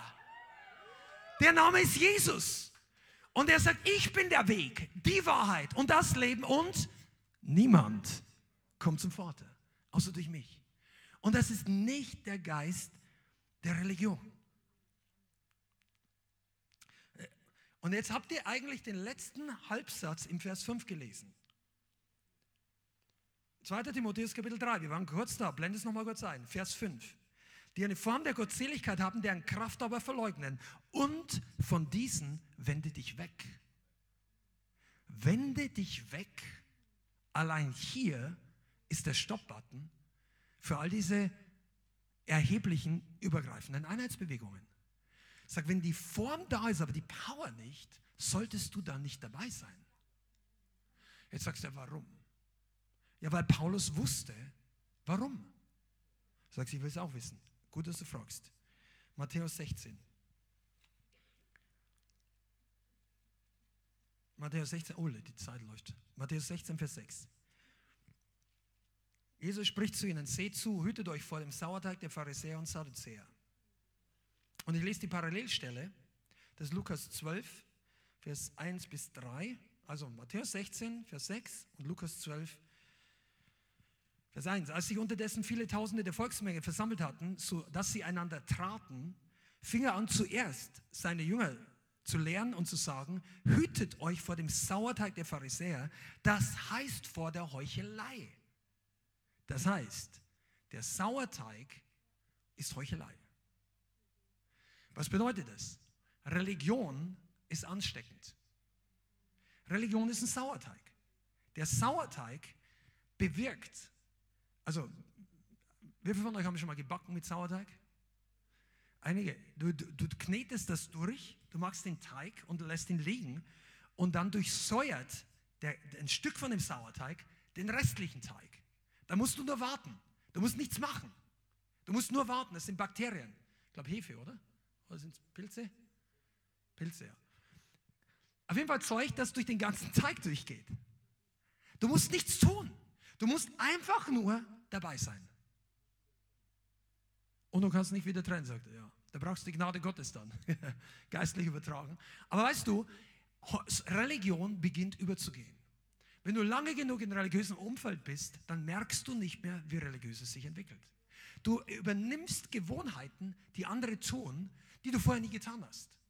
Du entschuldigst Dinge, die du selber gar nicht tun würdest, weil du in einem Umfeld bist. Und wenn du beginnst, das zu entschuldigen, dann beginnst du dafür offen zu werden. Und wenn du dafür offen wirst, stellst du die Gültigkeit des Wort Gottes in Frage. Das Wort Gottes, das dich vorher frei gemacht hat. Du bist frei, du möchtest die anderen segnen, dass die anderen auch frei werden. Aber du bist, wenn, wenn, ich rede nicht davon, dass wir keine Gemeinschaft mit anderen Christen haben, überhaupt nicht. Aber es macht einen Unterschied, ob man sich religiös zusammenjocht oder ob man einfach sich trifft und austauscht und einander gewisse Dinge tut. Eine Allianz bedeutet, wir kämpfen an der gleichen Seite. Aber die Frage ist, kämpfen wir wirklich an der gleichen Seite oder, oder evangelisierst du? Oder setzt du Leute frei? Das ist ein großer Unterschied. Und der Sauerteig geht über. Und darüber predigen wenige. Aber die Reinheit ist nicht gepachtet bis zum Rest deines Lebens. Einige von euch müssen das wirklich noch lernen. Das ist nicht Zufall, dass du Reinheit hast und Reinheit behältst. Reinheit musst du bewahren. Jesus sagt, was du hast, halte fest, bis ich wiederkomme. Bewahre, bebauen und bewahren. Shamar Spirit.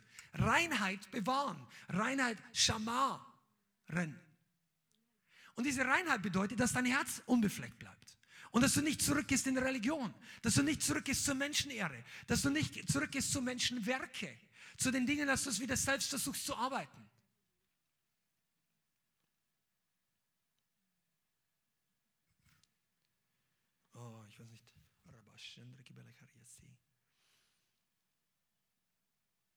Machen wir doch noch hier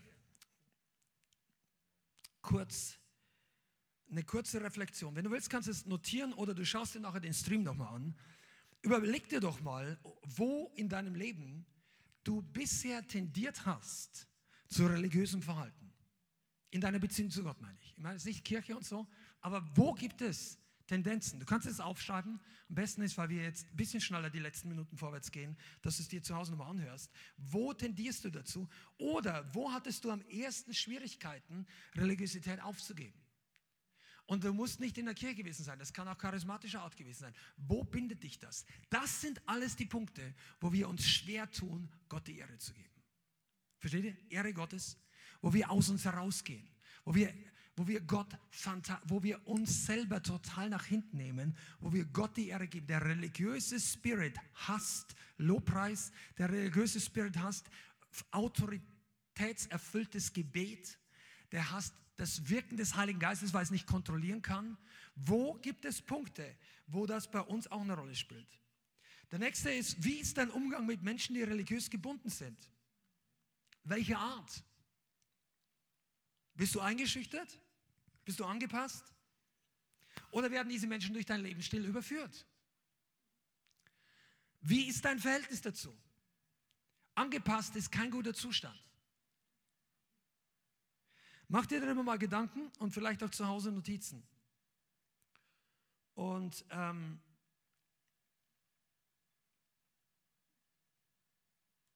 ja, ich werde ich werd sowieso nicht alles durchbringen heute.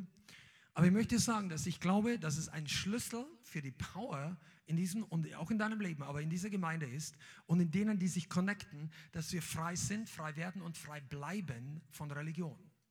Religiöse Formen. Das muss, du kannst auch eine Religion aus was Modernem machen, aus einer bestimmten Form von Song, aus einer bestimmten Form von Gebet. Wir brauchen, wir müssen frei bleiben. Und auch von der Art, du solltest immer offen sein, dich zu überprüfen, ist mein Gebet zum Beispiel religiös oder nicht?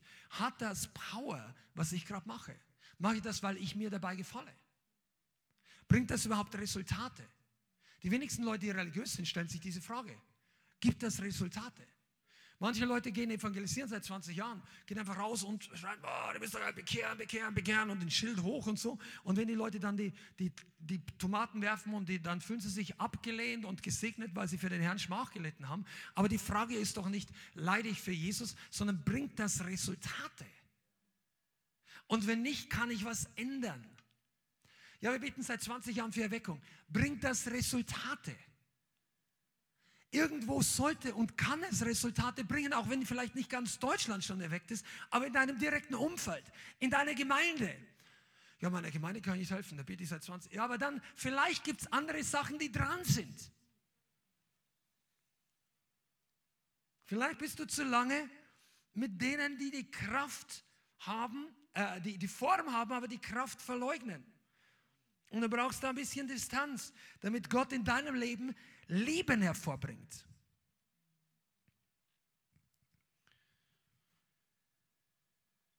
Und diejenigen, die frei von Religion sind, sind diejenigen, die das Wort Gottes predigen in Kraft und Erweisung des Geistes.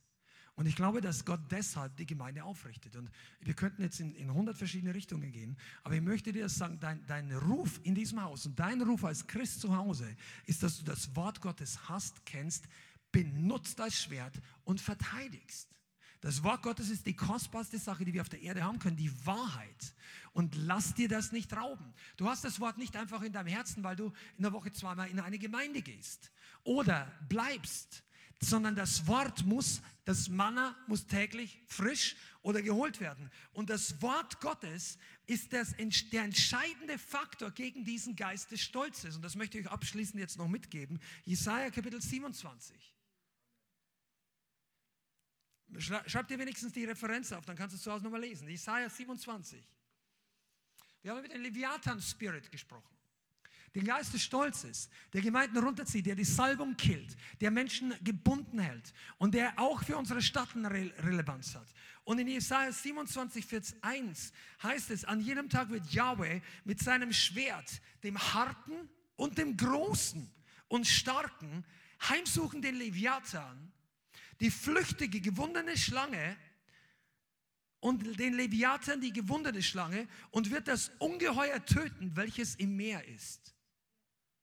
Meer ist ein Bild für die Welt. Das heißt, das Schwert, das große, harte und starke, wird letztendlich diesen Spirit des Stolzes überwinden. Und eine Gemeinde oder ein Christ, der mit dem Wort Gottes nicht bewaffnet ist, der wird immer leicht für Religion und Stolz fallen. Und wenn wir Menschenehre nehmen wollen, wenn wir Menschenehre annehmen, dann sind wir tendieren wir wegzugehen vom Wort Gottes, von dem Verlassen aufs Wort Gottes und dieses, ich habe keinen Sieg über diesen Spirit. Und dann gibt es diese Streitereien und Kämpfe wegen Stolz und wegen dieser Sachen. Und wir werden den Sieg nicht haben. Aber ich, mich, mich, hat das Wort so begeistert, weil wenn du, wenn du diese Dimension des geistlichen Kampfes verstehen würdest, einige von euch, ihr könnt wirklich in Kühnheit wachsen. Also in Kühnheit das Wort Gottes zu verkündigen. Draußen, wir werden nicht nur Pass mal auf, ich sage das prophetisch, wir werden nicht nur bekannt sein als Evangelisten, einige von euch sind es ja schon, sondern auch als eine Gemeinde, die das Banner der Wahrheit hochhält. Und da gibt es hunderte von anderen in Deutschland wahrscheinlich. Ich sage nicht, dass das die einzige ist, aber es gibt auch viele, die es fallen lassen, beziehungsweise die das Wort Gottes anpassen. Und das ist nicht der Siegesweg der Gemeinde in der letzten Zeit. Und deshalb brauchen wir eine Community, die das Schwert kennt und benutzt, die nicht religiös ist, und die auch lernt, warum wir nicht religiös sein sollen. Was einige von euch, ihr kennt die halbe Predigt schon heute. Aber was ihr lernen müsst, ist, wie du, wie du denen antwortest, die dich und deine Gemeinde kritisieren. Die von außen kommen und sagen, ja, aber und so. Nein, weißt du, das Feuer brennt aus einem bestimmten Grund. Der Geist wirkt aus einem bestimmten Grund. Und du bist gesegnet worden, weil andere den Preis bezahlt haben. Also viele von euch. Und wenn du weitergehen willst, dann brauchst du diese gleiche Haltung, dass du diesen Shamal-Spirit über den Schätzen des Geistes hast.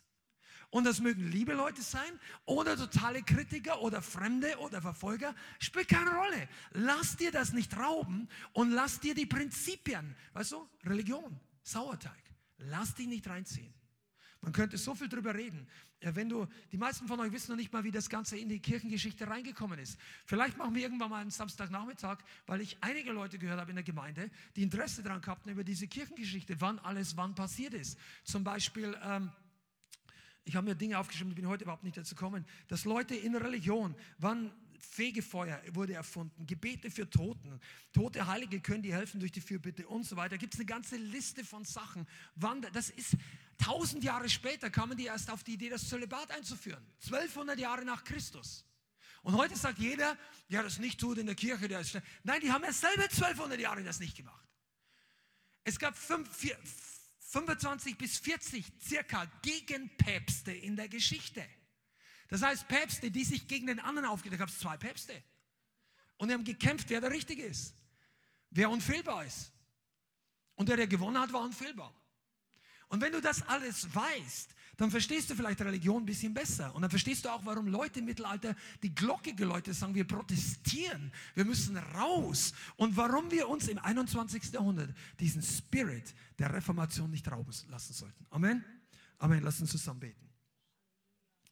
Der Kampf um die Ehre ist der Kampf um den Durchbruch in Deutschland. Und wenn du dem Herrn die Ehre gibst, wird es in einem ganz neuen Level durchbrechen. Vater, und ich bitte jetzt einfach, dass du diese Kavot, diese, dieses Wort der Ehre, Gewicht, Herrlichkeit auf unserem Leben vergrößerst, auf dem Leben von jedem Einzelnen, der heute zusieht, dass das Feuer brennt und dass du Gemeinden hervorbringst, die nicht menschengefällig, Menschenehre sind, sondern ausgiebig, extravagant und mit voller Hingabe dem Herrn die Ehre geben. In allen Städten in Deutschland, auf den Straßen, in den Gemeindehäusern und überall, wo du uns hinführst. Vater, wir bitten dich, dass wir, ein, dass wir immunisiert sind gegen den Geist der Religion.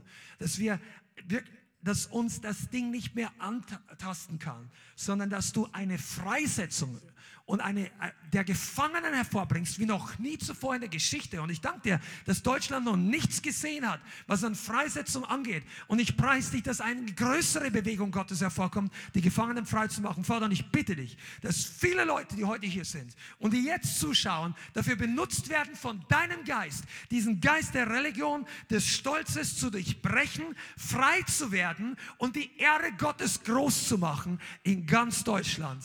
In Jesu Namen. Amen. Wenn du glaubst, sag mal Amen. Halleluja. Amen. Vielen Dank fürs Zuhören. Wir hoffen, die Botschaft hat dich inspiriert und weitergebracht. Diese und noch mehr Botschaften findest du auch als Livestream auf unserem YouTube-Channel, zusammen mit Live-Worship und vielen bewegenden Zeugnissen. Wir würden uns freuen, wenn du auch mal in unserem Gottesdienst vorbeischaust. Alle Infos dazu findest du auf unserer Webseite, auf Facebook oder Instagram. Links dazu findest du in der Beschreibung. Schreib uns gerne dein Zeugnis oder dein Gebetsanliegen unter info at lighthouse.center. Tschüss und bis zum nächsten Mal.